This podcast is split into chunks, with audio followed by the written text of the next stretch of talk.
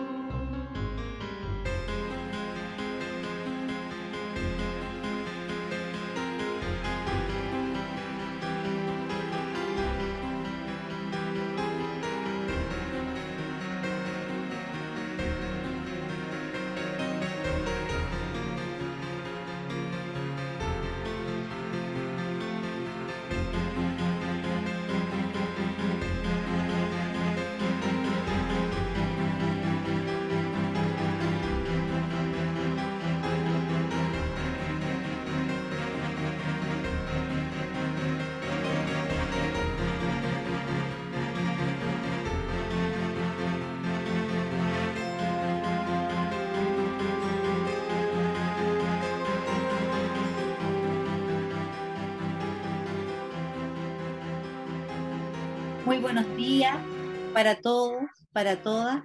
Un gusto estar en este encuentro nuevamente, en esta posibilidad de conversar con Rafael acerca de la ontología emergente al interior del, desarrollo de las ideas.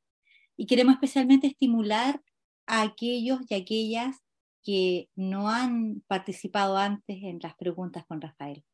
Que tengamos muy buena jornada. Adelante, Rafael, quedamos contigo. Muy buenos días. Estamos en la segunda parte de un tema que ya iniciamos, que es el tema de situar la propuesta ontológica de una ontología emergente en el desarrollo de las ideas. Pero básicamente, el énfasis que estamos colocando es el de identificar los afluentes aquellas corrientes de pensamiento que alimentan, que inciden en esta mirada distinta que estamos proponiendo. Em, ese es básicamente el tema. Ya en la primera parte de esta presentación, estamos en la segunda, dijimos que los principales afluentes, las corrientes que inciden en la propuesta, viene el del dominio de la filosofía. Eh, eso, eso es muy importante y ahí destacamos eh, en primer lugar a Nietzsche, en segundo lugar a Heidegger, en tercer lugar a la hermenéutica, en la que nosotros nos concentramos fuertemente en un hermeneuta que es Gadamer, que es discípulo de Heidegger, pero miramos también a otro importante que es Ricoeur, francés, donde hablamos también de la filosofía del diálogo de Martin Buber y la filosofía de la alteridad de Emmanuel Levinas. Y por último, en la primera presentación, hablamos de los aportes fundamentales, de el nacimiento de una rama de la filosofía en la segunda mitad del siglo XX, la filosofía del lenguaje, destacando en ella los dos aportes que nos parecen más importantes, que es el aporte de Wittgenstein, que produce un primer giro en la comprensión del lenguaje desde una concepción y entendía que el lenguaje era fundamentalmente descriptivo de la realidad, a una concepción, la nueva, que sostiene que es constitutivo de nuestra realidad. Y luego nos concentramos en J.L. Austin, que hace otro giro que es fundamental en la propuesta. Ustedes eh, se dan cuenta que, esto que acabo de decir tiene, tiene un peso muy grande, que hace un giro Austin de una concepción pasiva y descriptiva del lenguaje a una concepción activa y transformadora. Eso ya, ya lo vimos. Y nos quedan algunos afluentes filosóficos de importancia, son fundamentalmente dos. Queremos también mostrar cómo desarrollos científicos de distinto tipo también inciden en la propuesta y no hay que menospreciarlo. Y luego hacer un alcance a otra dimensión que también confluye en la propuesta. Esto ya lo presentamos, ¿verdad? Ustedes ya vieron estas cosas que faltan, lo que queremos ahora es conversar sobre ellas. Pero quiero hacer un breve contexto antes de dar la palabra y comenzar a escuchar comentarios, a escuchar preguntas. Em, y quiero situarme en lo que llamamos los tres grandes pilares de la propuesta. Esta propuesta se sostiene en tres grandes pilares. El primero es el pilar de la ética. Y cuando digo el primero es porque lo sitúo en primer lugar y le doy la mayor importancia. Y esto es muy importante, porque en muchas corrientes que se autodefinen de coaching ontológico, se despliega una ética que nosotros cuestionamos muy fuertemente. Una ética basada en la falta de autonomía que se le confiere al coachee o a los alumnos, la falta de respeto, el aprovechamiento sexual o comercial que se hace de ellos para beneficio de los que manejan esas escuelas. En algunos países hay varios cabezas de estas escuelas presos. En Argentina ha habido dos escándalos mayores eh, y nosotros nos separamos radicalmente de todo eso, radicalmente. Entonces la ética es eh, eh, un elemento central y que ustedes ya lo habrán vivido. Aquí defendemos muy fuertemente el respeto por el alumno, por el coaching, su autonomía, su dignidad. Y también defendemos eh, su capacidad de decidir su proyecto de vida en forma libre eh, y no siguiendo ciertos patterns y ciertos eh, modulamientos que nosotros proponemos. Estamos al servicio de los proyectos autónomos de los seres humanos del mundo de hoy. El segundo pilar de nuestra propuesta es lo que llamamos el rigor conceptual. Y es allí donde estamos. Nos alimentamos de las principales y mayores corrientes de pensamiento, de conocimiento que se han producido en los últimos 150, 160 años. Eh, y esto es muy importante porque incluso dentro de las distintas corrientes aseguramos que los insumos que tomamos sean de los principales y más destacados representantes. Cuando hablamos de Nietzsche, estamos hablando del, del filósofo más importante del siglo XIX. Cuando hablamos de Heidegger y de Wittgenstein, son los dos filósofos más importantes del siglo XX. Eh, nosotros le añadimos además un tercero, que es Derrida, del cual ustedes ya escucharon lo que en la última presentación yo dije. Em, entonces, ese es el segundo pilar. Y quiero explicar por qué le estamos dando tanta importancia en el avanzado.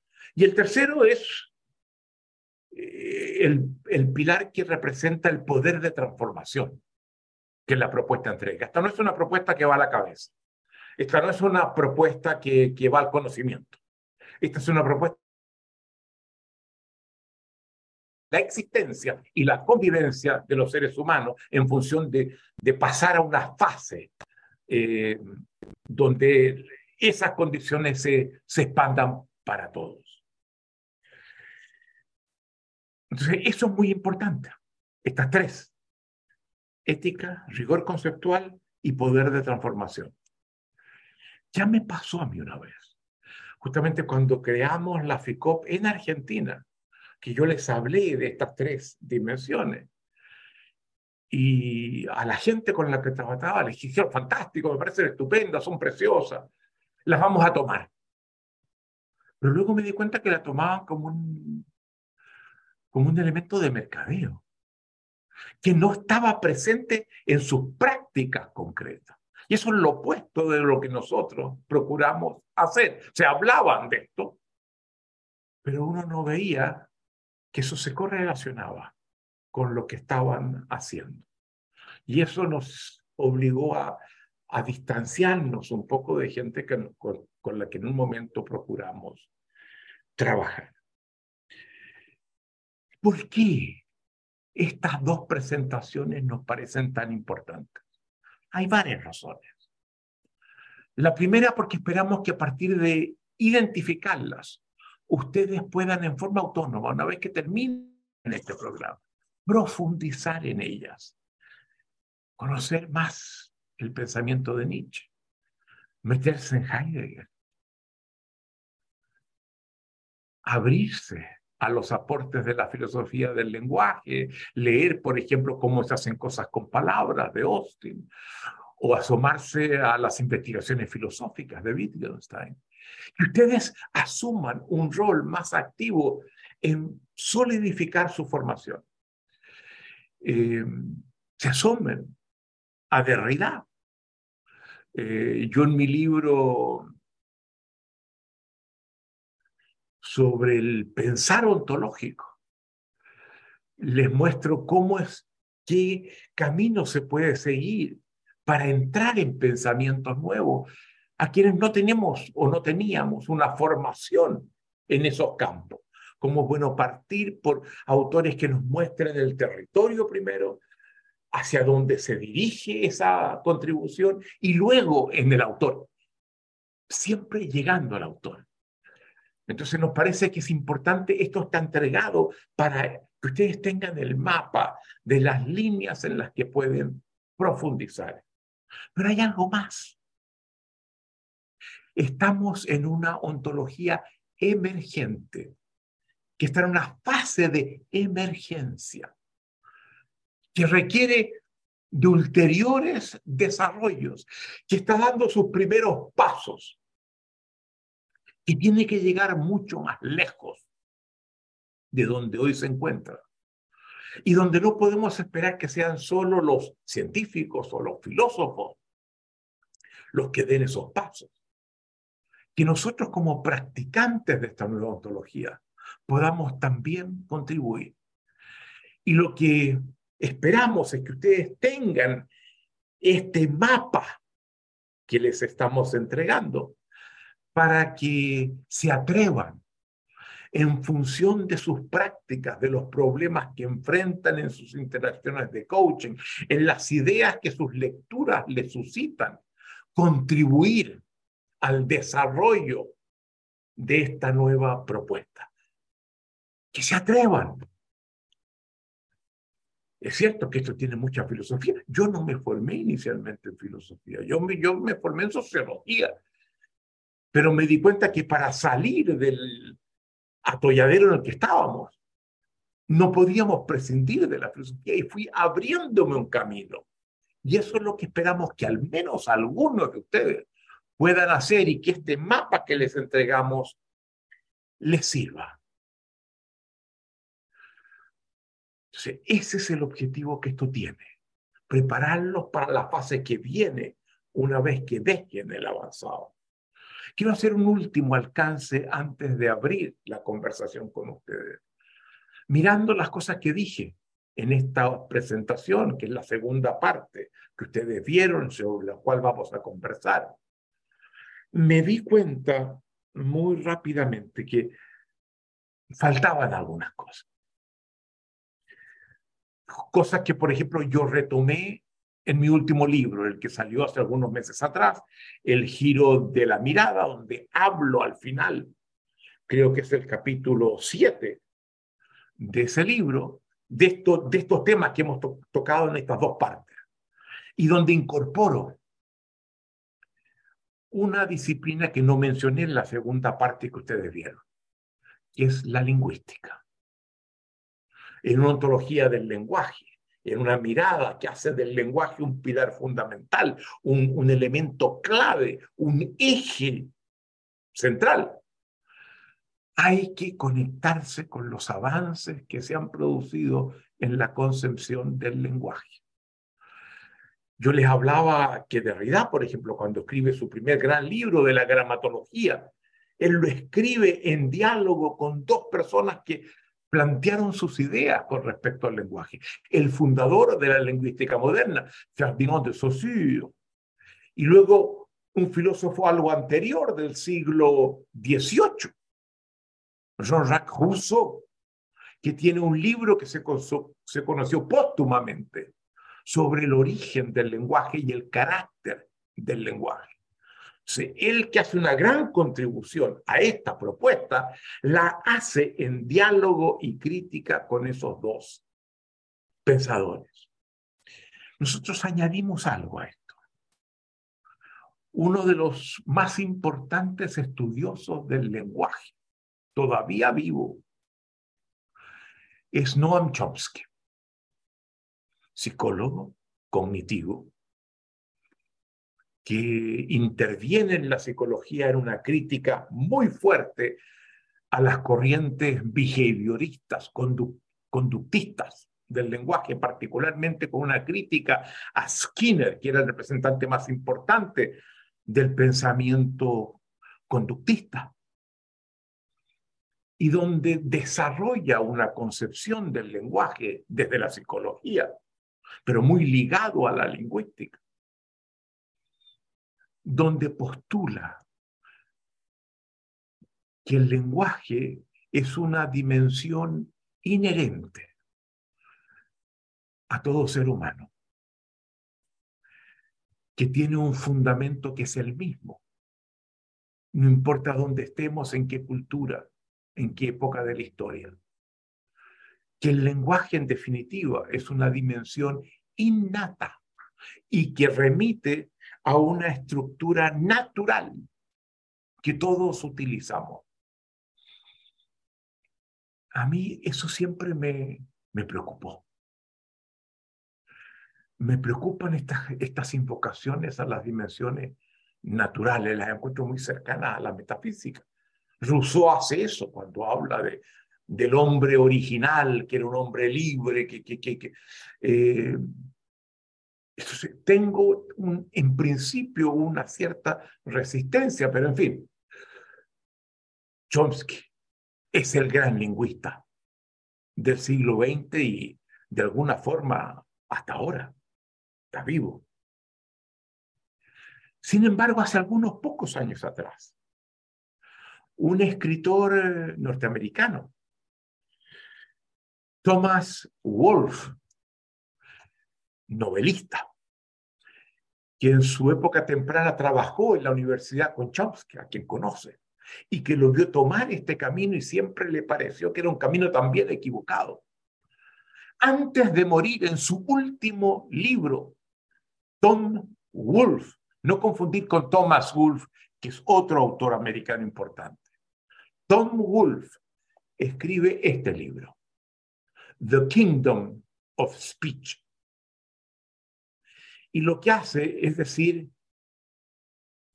que ha descubierto que hay un destacado antropólogo norteamericano que trabajando con tribus de la Amazonía brasilera, cuyo nombre es Daniel Everett, ha logrado demostrar que algunas de las características que Chomsky sostenía como innatas, por tanto naturales en el lenguaje de todos los seres humanos, que había una gramática universal a la que todos acudíamos, aunque habláramos idiomas distintos.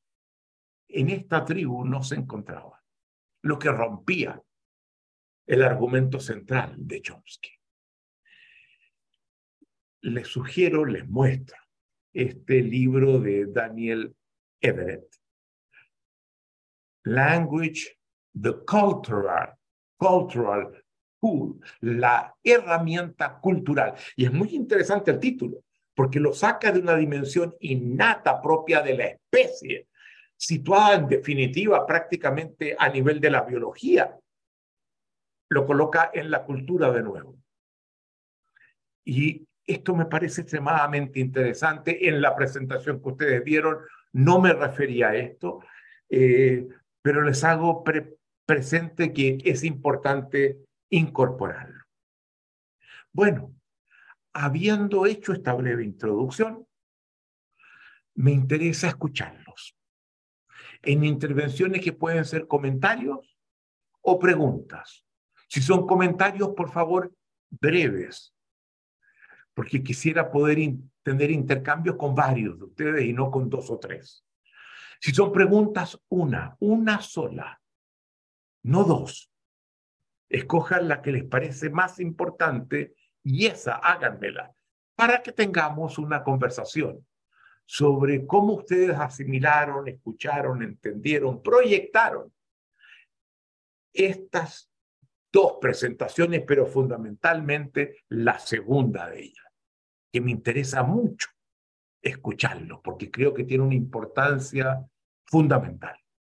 habiendo dicho eso, le pido a Sandra que me vaya indicando, cambiando personas de distintos países, de distintos géneros, hombres, mujeres o lo que sea, em, que tengamos diversidad, de forma de tener este intercambio, de yo verles la cara, de, de, de escucharlos, de, de, conectarme con ustedes. Una de de las fuentes más importantes de mis propios desarrollos y propuestas resultan de las conexiones que tengo con ustedes, los estudiantes de los programas nuestros. No son solos ellos, pero sin duda es importante. Habiendo dicho eso, invito a que particularmente a los que no han hablado antes, se atrevan, hablen antes de que el programa llegue a su término.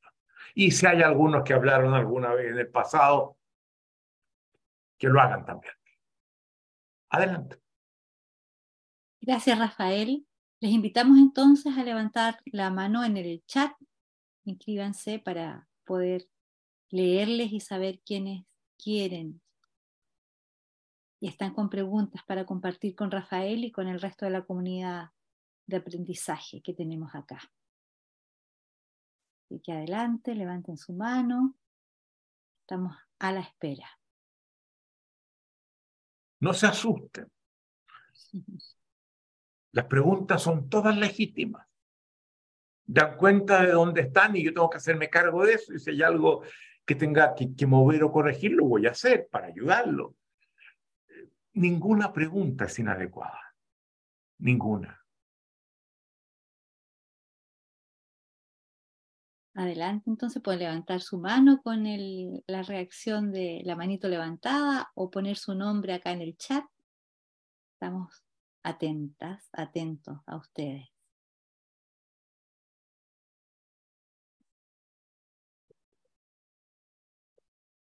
Estamos más tímidos, parece, esta mañana, Rafael. Ahí tenemos a María. Ahí te veo, María, con tu mano levantada. Por favor, Alex, ¿nos ayudas? Adelante. Enciende tu cámara, por favor, María. Ahí. Eh, hola, Rafael. ¿Cómo estás? Soy de Argentina. Muy bien, fantástico. A ver, no, yo quería pedirte si por favor te podías explayar más en el tema del, desarrollo de las neurociencias, en cómo se había dirimido este, este mm, concepto, este, este dilema entre nature and nurture que vos habías, que mencionaste. Cómo, el desarrollo, cómo este, este descubrimiento de lo que era el desarrollo del cerebro bien impacta en el ser humano y cómo se había a ver, explayarte más en ese tema, si podría ser, por favor. Yo les decía, cuando yo estaba sacando mi doctorado en Inglaterra, esta era una distinción muy importante y había quienes defendían de Nature y otros que defendían Nurture, em, pero la neurobiología. Sí. Em, hace ver que no son separables ni antagónicos.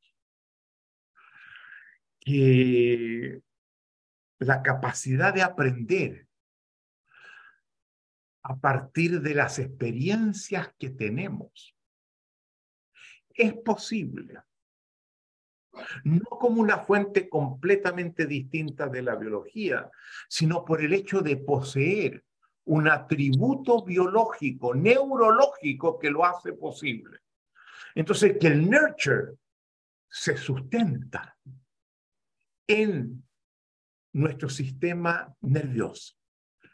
¿Cuál es esa propiedad neurológica que habilita que aprendamos de nuestras experiencias, de nuestros fracasos, de nuestras modalidades de crianza, y que no estén en la naturaleza biológica nuestra y se expresen independientemente de las condiciones sociales o las particularidades de nuestro crecimiento durante, nuestra, nuestra existencia. Es lo que los neurólogos definen como su principio central, que es el principio de la plasticidad neuronal, o si se quiere, la plasticidad sinérgica. Perdón. Eh, la palabra no es sinérgica, es, bueno, no importa. Em, mostrando ellos que cuando una experiencia, cuando pasamos por una experiencia, las conexiones neuronales que tenemos se modifican. Esta experiencia es procesada por el cerebro, afecta el cerebro y ese afectarlo altera la conectividad que tenemos entre las neuronas. Y esa alteración que se produce no es una alteración elástica, que una vez que esa experiencia pasa, vuelve a su estado original, como los elásticos, que yo lo estiro, se estira, lo suelto y vuelve. Es plástica, lo que significa queda registrada. Y esa conexión queda alterada por esa experiencia, la que luego con nuevas experiencias tiene sucesivas alteraciones. Entonces, la oposición nature versus nurture queda completamente disuelta, porque lo que se entendía que era la fuente de la crianza, de la experiencia, distinta de las condiciones biológicas, sucede que acontece por condiciones biológicas que la habilitan. no hay una separación radical entre ambas. Es la plasticidad neuronal que altera las conectividades múltiples de nuestras neuronas con otras neuronas y de estas con otras neuronas y de estas con otras neuronas. Eso es, son las conectividades, las sinapsis, las conectividades sinápticas, las que se modifican, modificaciones que se preservan y a partir de las cuales esa plasticidad sigue vigente, sigue cambiando y va recogiendo todas esas experiencias. Entonces, eso permite una mirada ahora integrada de las experiencias y de la biología. Eso es lo que está en juego. logré darme a entender, María. Eh, perfecto. Gracias, Rafael. Muchas gracias. Muchas gracias a ti. A ver, te digo una cosa más. Eh, uno de los grandes de quienes desarrollan esto es un premio Nobel, Eric Kandel, premio Nobel de Medicina año 2000, que sus investigaciones van dirigidas a estudio de la memoria y del aprendizaje, que están en lo que te, acabo de decir íntegramente ligadas. Porque queda allí y vuelvo allí porque quedó en el cerebro. La memoria tiene un lugar biológico al que acudimos, al que activamos en función de este efecto de la plasticidad. Y luego los que vinieron después, porque el premio Nobel a Eric Kandel se lo dieron el año 2000, eh, los que vienen después, han mantenido exactamente esta premisa fundamental, que es una premisa fundante de la neurobiología actual, la rama hoy más importante de toda la biología. Completo. Muy bien. Gracias, Rafael. Muy bien. Em, vamos a ir con Fernanda Osandón, chilena que vive en Japón, mientras que por favor les invitamos a levantar su mano en las reacciones del Zoom. Adelante.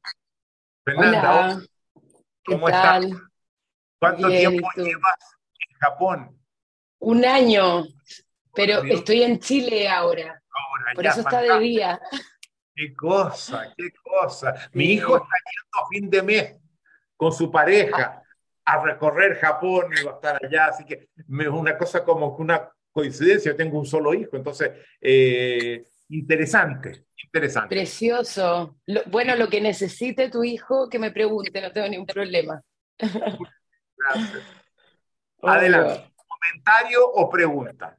Sí, es como una pregunta que, que he ido teniendo, no la tengo muy formulada, pero voy a intentar hacerlo le he ido teniendo, es más sobre la ontología del lenguaje y básicamente toda la base como de lo que vamos hablando. Y, me ha faltado siempre incorporar, em, es como, qué habla o, qué opinan, o tu opinión personal realmente sobre eh, la ontología del lenguaje, qué, opina como la ontología del lenguaje o tú sobre la flexibilidad de, del lenguaje en la modernidad teniendo en cuenta como las comunidades LGTBQ, no, no me sé bien, LGTB, LGBT, ya, IQ más, y, creo que hay más. Em, y, y, bueno, y también el tema como de la inclusión, como han, han, habido ciertas, como ciertas palabras que han ido cambiando con el tiempo, em, por un tema de diversidad, por ser más inclusivo, por empatía, eh, no todos lo, han hecho, pero es eso, como que al final siguen estando ciertas cosas en la RAE o, hay ciertas discusiones que, que, que, están, que están en la conversación y, a mí me interesa mucho eh, saber qué opinas tú o, si, si, si sabes eso. Ya, listo. Ese es un tema que yo abordo muy directamente en mi último libro donde sostengo que en función de los desarrollos tecnológicos, en función de los medios de información y de comunicación, en función de los avances del transporte y de la globalización del comercio, hoy vivimos en un mundo fundamentalmente integrado, conectados. El hecho de que tú estés en el Japón es expresión de lo mismo. Eh, hace 30 años habría sido, o hace, qué sé yo, 50 años, habría sido mucho más difícil que tú no decidido. Yo vivo en el Japón. Eh, por tanto, eso ha incrementado la conectividad de la convivencia social. Hoy día algo que pasa en, en Cambodia, al poco tiempo nos afecta. Entonces se produce una conectividad que ha incrementado la velocidad del cambio. Y por lo tanto, estamos siendo sacudidos por transformaciones que están pasando en todos los dominios de nuestra existencia. Debido a todos estos factores que han incrementado exponencialmente la conectividad y por lo tanto el cambio. El cambio antes se realizaba en ciertos dominios particulares, uno se resguardaba en áreas de relativa estabilidad para luego salir de ellas y encarar con ajustes que uno había hecho las nuevas realidades que habían sido alteradas. estamos viviendo en un mundo así. Y es muy interesante porque yo a María le, le, le hablaba antes de la conectividad neuronal. Ahora hemos pasado a la conectividad social, de la convivencia. Estamos de nuevo en el tema de la conectividad. Y en un mundo que cambia, como cambia este, la ontología metafísica queda completamente obsoleta, caduca, porque ella sostiene un concepto de verdad que es definitivo, absoluto, objetivo, final, lo clausura. Si yo logro aprender el ser de algo, sé la verdad de ese ser. Y eso prácticamente agota mis posibilidades de exprimir y obtener más conocimiento. Eso es incoherente para el mundo de hoy. Era válido y se mantenía porque el cambio ocupaba un lugar restringido. Pero hoy día eso no es así. Y eso afecta nuestra sensibilidad estética. Eso afecta nuestra sensibilidad ética. Cosas que rechazábamos antes. El caso mío. Yo este año cumplo 80. Yo era una persona que me crié con parámetros éticos y he debido abandonar, criticar, cuestionar muy profundamente. Eso altera el dominio de la estética, de la ética, de la política. Vivimos en una sociedad, no en todas partes, pero donde la democracia en muchos países es central y la democracia nunca se clausura, siempre se está construyendo. No es que se llega a ella y nos quedamos ahí, es una forma de convivir que está permanentemente con los cambios que se producen en la convivencia social, modificando las condiciones de existencia y convivencia, de los seres humanos. Entonces, esa concepción que era lo que Aristóteles llama la primera filosofía, que era la metafísica, y que sostenía esa noción de verdad fija, definitiva, clausurada, absoluta, objetiva, si la mantenemos, nos es prácticamente imposible encarar el mundo que hoy día enfrentamos. Y eso es lo que nos obliga a lo que yo llamo al giro de la mirada,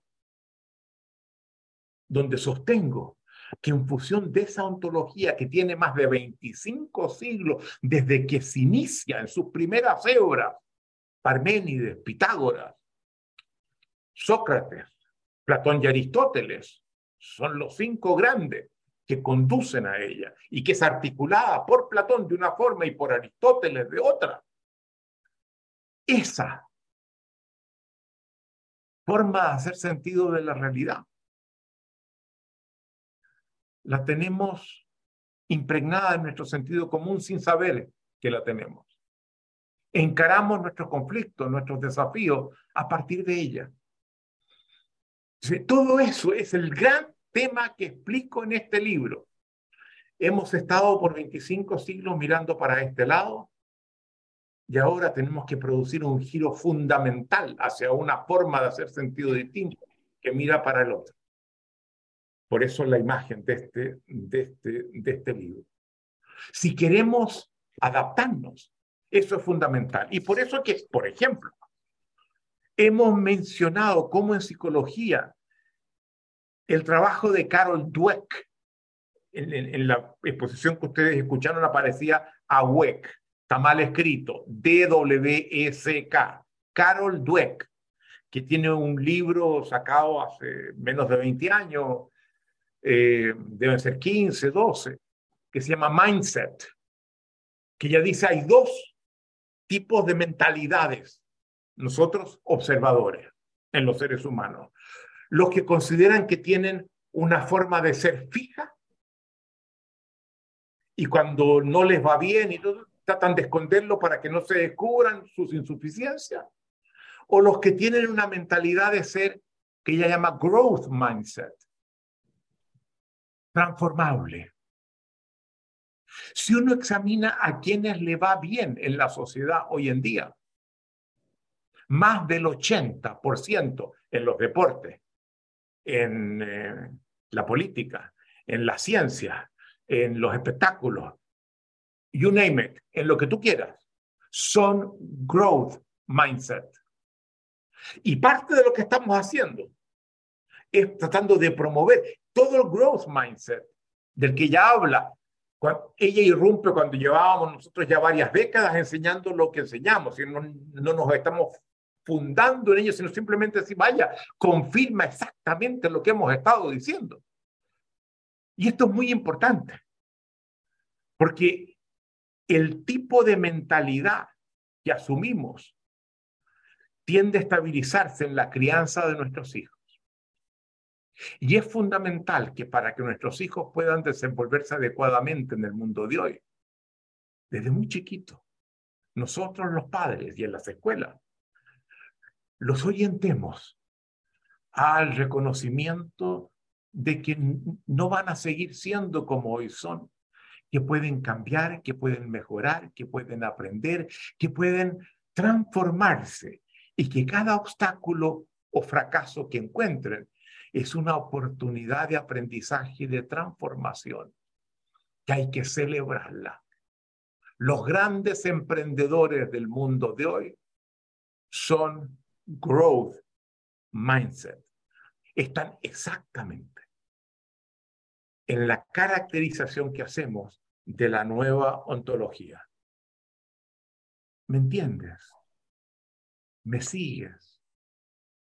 Esto es muy importante, porque para el fixed mindset, un fracaso,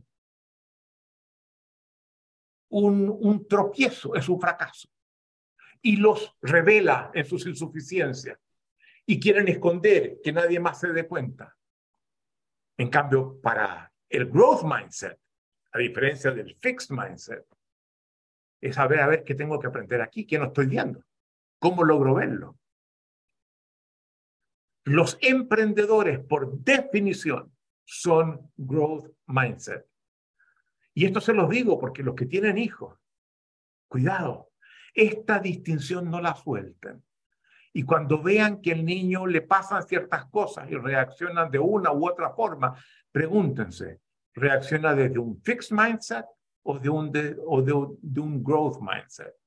El growth mindset es situarse en la ontología emergente.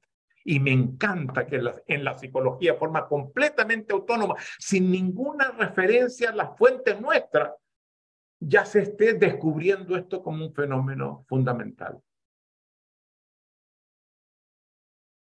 Eso es Fernanda.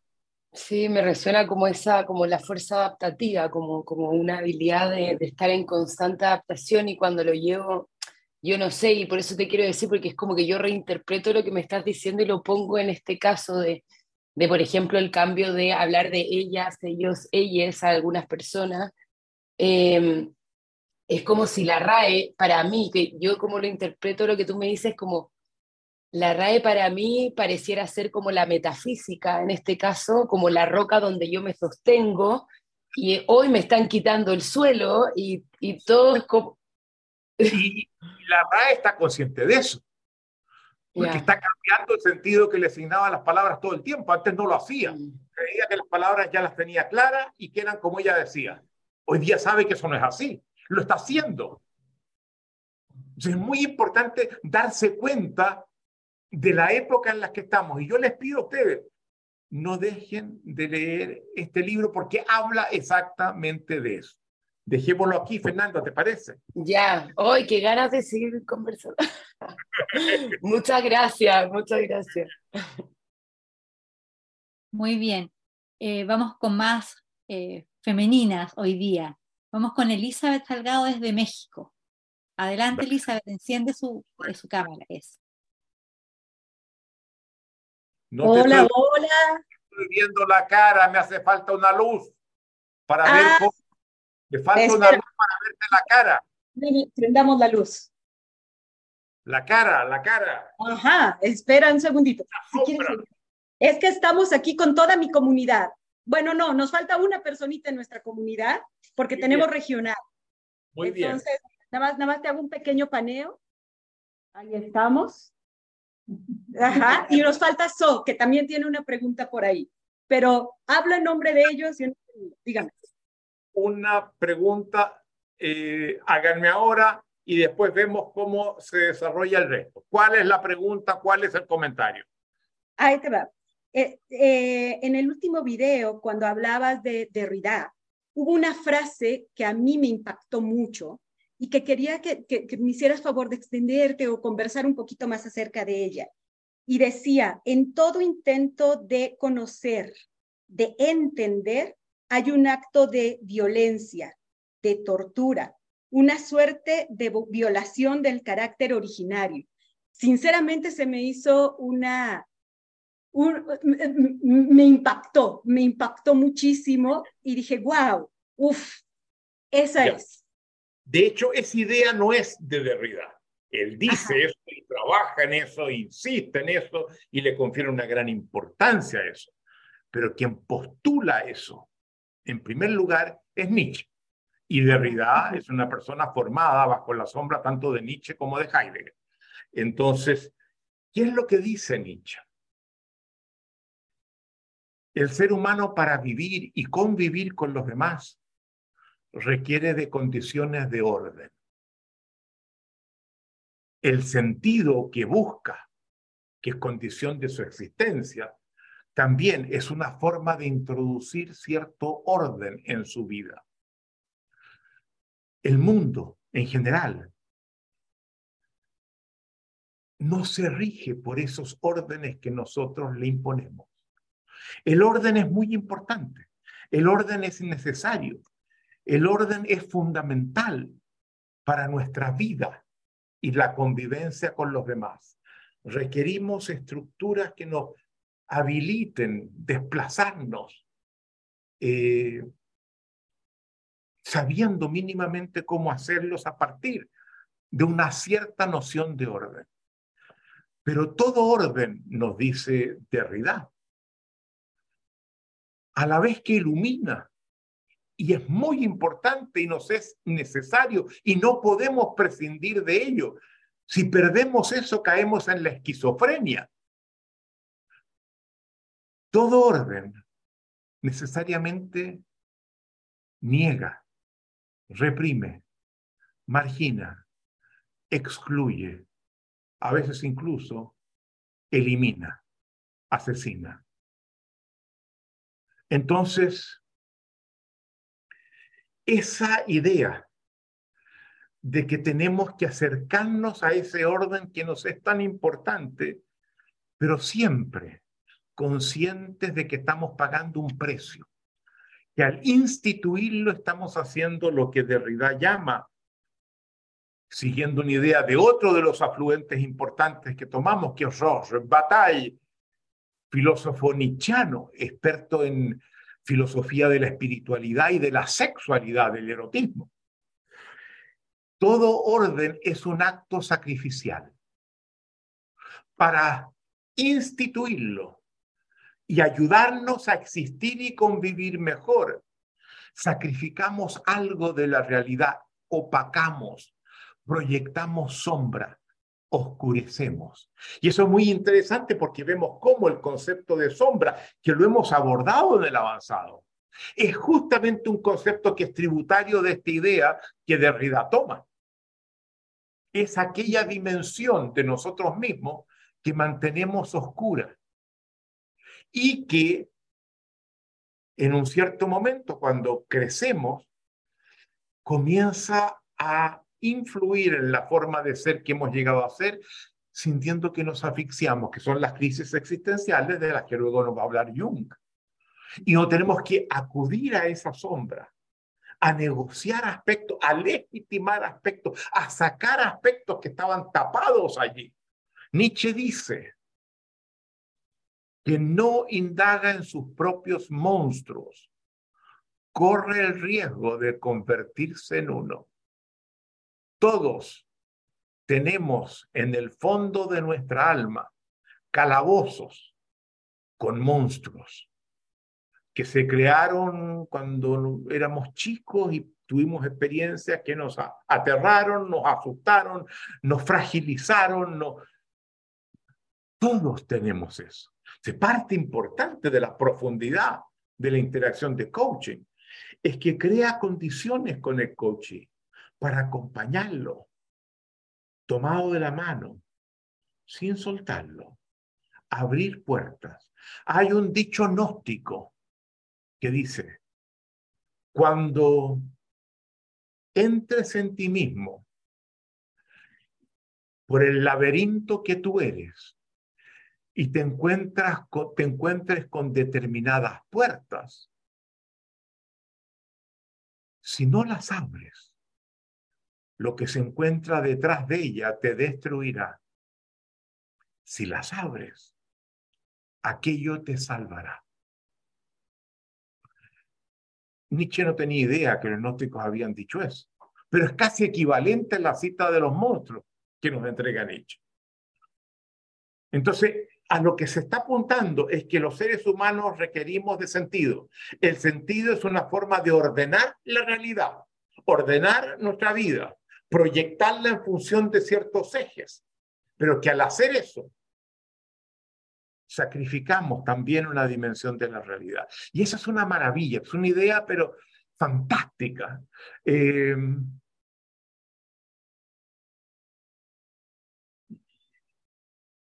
yo quería decirles, y no lo dije al comienzo, que entre las cosas que faltaban, había una que tampoco mencionaba en la presentación, que tiene que ver con las humanidades, que tiene que ver con cierta literatura fundamentalmente, que se atreve a ir mucho más lejos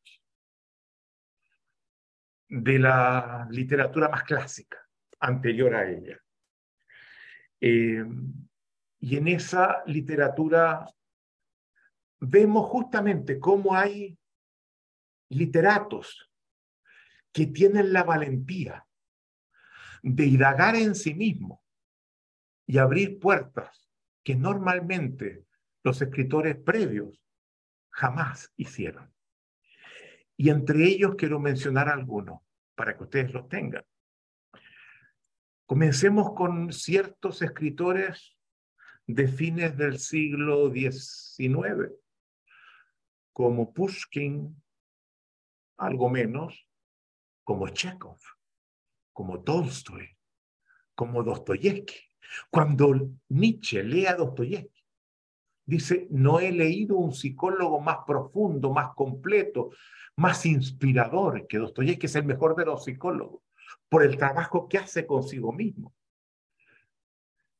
Y luego, en las primeras décadas del siglo XX, hay toda una generación de escritores que usando lo que había hecho la fenomenología, trabajan una literatura fenomenológica que llega lejísimo y que hacen unas indagaciones en el alma humana, pero fundamentales, y tienen una afinidad central con esta propuesta que estamos haciendo, y quiero mencionar siete de ellos, siete escritores de esas primeras décadas del siglo pasado.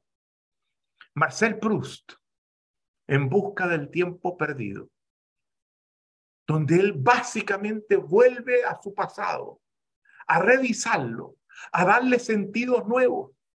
Son varios volúmenes de ese intento de él de ir a las experiencias que dejó atrás.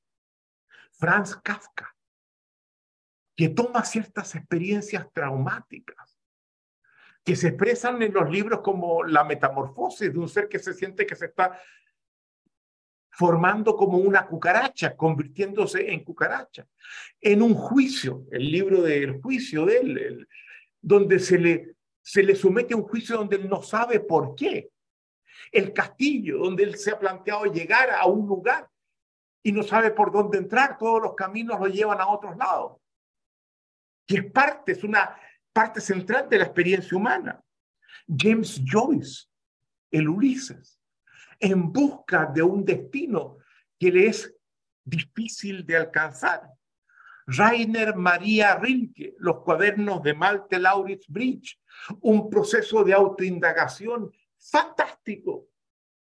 Fernando Pessoa, el libro del desasosiego, muy parecido al de Rilke, donde él se conecta con esas experiencias de, de angustia, de inestabilidad, de incertidumbre que lo han marcado. Robert Musil, austríaco, el hombre sin atributos. Y por último, Italo Svevo, austríaco italiano, la conciencia de seno.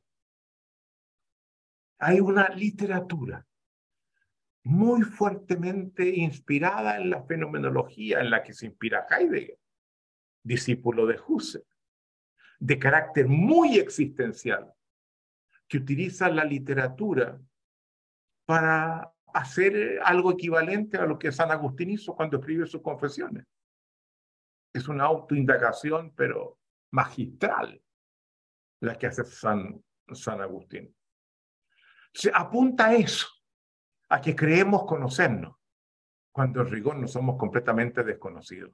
Y eso lo dice Nietzsche en una de sus obras más importantes. Comienza diciendo, nosotros, los que conocemos, no somos completamente desconocidos.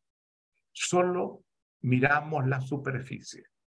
Y esta propuesta se hace cargo de eso y busca abrir puertas, entrar a los laberintos para conectarnos con esas dimensiones a las que les hemos dado la espalda. Es lo que te puedo contestar, Elizabeth. Muchas Muchísimas gracias. Gracias, Rafael. Muchas gracias. Hacemos una última. Fantástico. Vamos a darle el paso entonces a Arsenio. Por favor, enciende tu cámara, Arsenio. un hombre. Un hombre. Adelante, Arsenio. Hola. Hola, Arsenio. ¿De qué país? Rafael, un gusto. De Perú. Muy bien, fantástico. Gracias. Teniendo en cuenta que Aristóteles nos habla de, de Dios como el motor inmóvil, esa idea la retoma Santo Tomás de Aquino en sus cinco argumentos para demostrar la existencia de Dios y llega a decir que Dios es aquel precisamente, ese motor inmóvil, el orden impuesto desde su creación, etcétera, teniendo en cuenta que Agustín en, sus confesiones y en otras obras nos habla de, la teoría de la iluminación, de esa conexión del ser humano con Dios, teniendo en cuenta que Nietzsche dice, no, por este camino no vamos, porque claro, a partir de Agustín y Santo Tomás se elabora todo el paradigma metafísico del cual bebemos y estamos en, el, en Occidente. Nietzsche destruye, ¿no es cierto? Es un filósofo que hace filosofía a martillazos. ¿Tu pregunta o tu...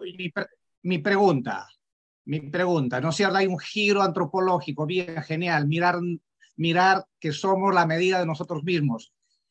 Eh, ¿Cómo conciliar... No te entendí la última frase, por favor. Dime de nuevo lo, lo que acabas de decir.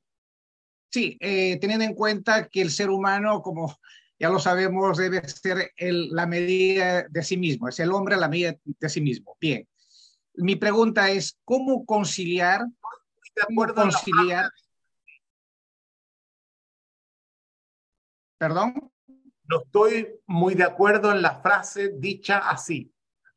El hombre debe ser a la medida de sí mismo, porque parte central de cómo debemos ser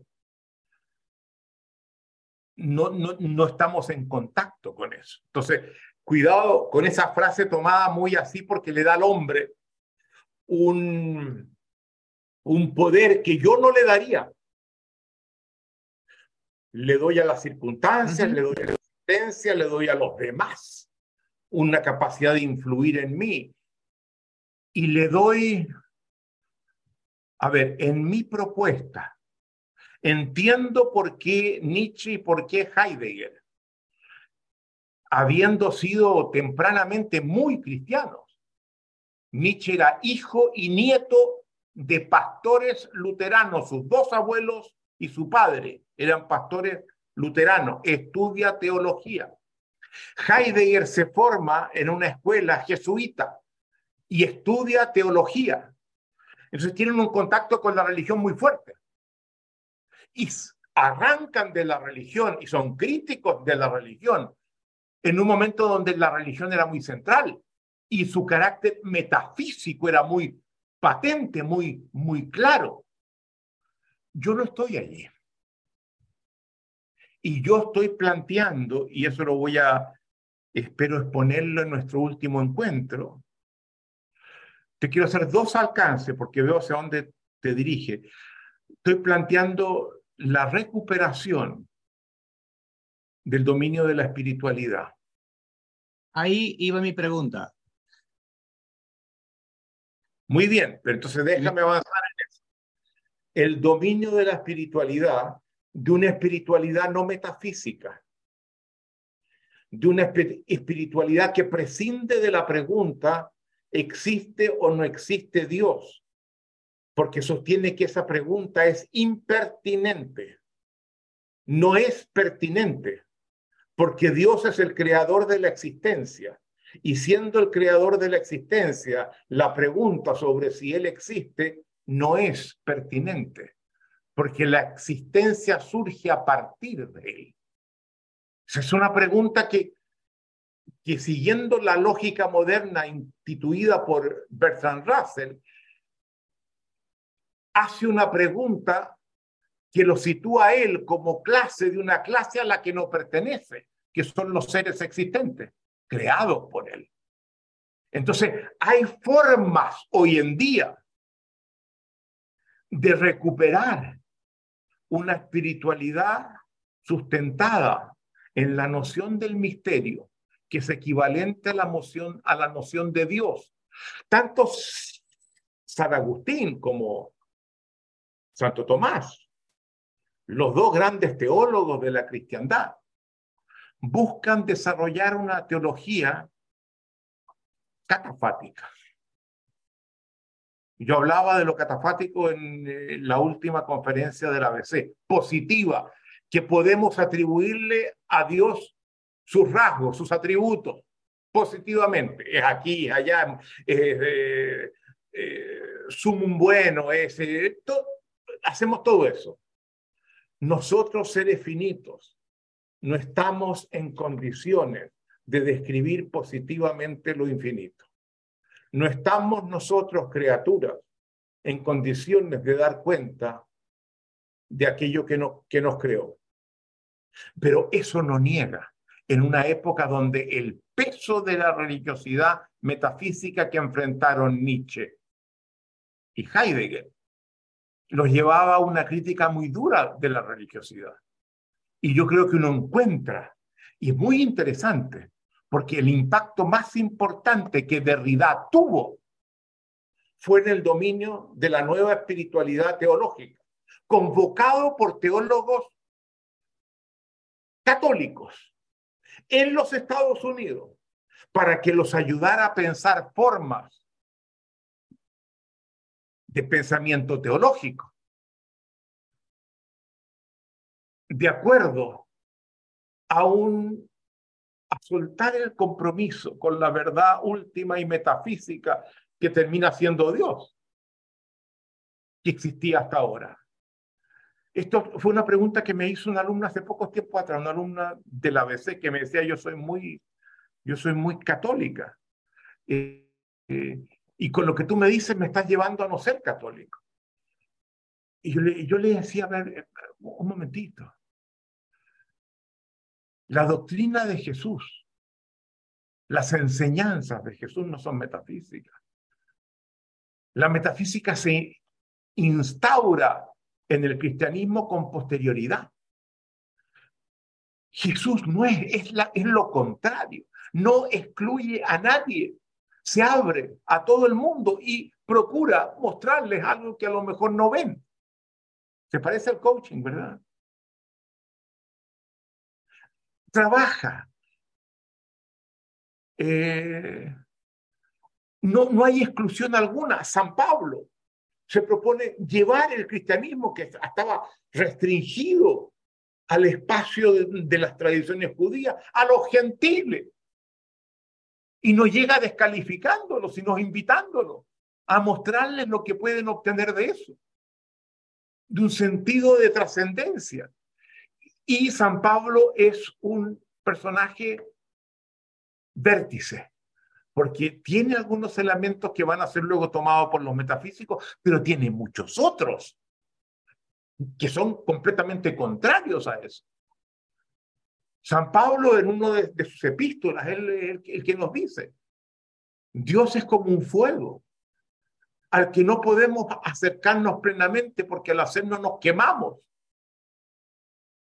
Y esa noción es fantástica. No llegamos a él, pero podemos intuir que postularlo como misterio nos puede ser muy importante para nuestra vida. Entonces no nos confundamos. Es cierto que Nietzsche, Dios ha muerto, pero es un fenómeno cultural. Dios ha muerto lo que apunta también. Es, no, no estamos encontrándole sentido a la existencia. Antes no la daba Dios. Hoy día no lo encontramos. Y esa no nos sirve pareciera que Dios ha muerto, ha dejado de, dirigirse a nosotros, ha dejado de contestar las preguntas. Y por eso que yo defiendo, y me lo van a escuchar cuando dé mi presentación, y repito una frase de un jesuita chileno, compañero de Francisco, de la misma edad, que dice en el Dios de los ateos, yo tampoco creería. Y esto es muy interesante. Porque lo que está planteando el ateo es ateo, porque cree que Dios se asocia con un concepto que no da. Hoy día no da. Antes daba. Entonces, ¿qué, qué es lo que hay que hacer? Revisar el concepto. Ese es el camino que tenemos que hacer. Revisar el concepto para que volvamos a instituir un Dios misterioso apofático, desde una mirada existencial, hermenéutica y lingüística, que es lo que voy a, exponer en mi presentación sobre la espiritualidad en el próximo encuentro. Muy bien, Arsenio. ¿Está bien? Rafael, te sugiero, te sugiero leer Teología de la Liberación de Gustavo Gutiérrez y estoy suscrito, no a la de Gustavo Gutiérrez, sino a la del brasilero, que tiene una, una, una newsletter que me llega todo el tiempo y que dice exactamente las cosas que nosotros estamos diciendo. Yo lo leo y digo, vaya, por fin, por fin. Porque estamos recuperando algo que nos era muy importante. Así es, justamente todo el, el, una suerte de retorno a lo sagrado desde la teología y la liberación es un camino fantástico. Pero por supuesto, y ahí estoy. Muy, bien, muchas gracias, Rafael. Vamos, adiós. Muy bien, gracias, chao, chao. Llegamos entonces al final. Muchísimas gracias. Dense cuenta lo de, la de temas que podemos levantar. Dense cuenta la profundidad de las conversaciones que acabamos de tener. No son conversaciones habituales. Y hemos tocado temas de una profundidad insólita.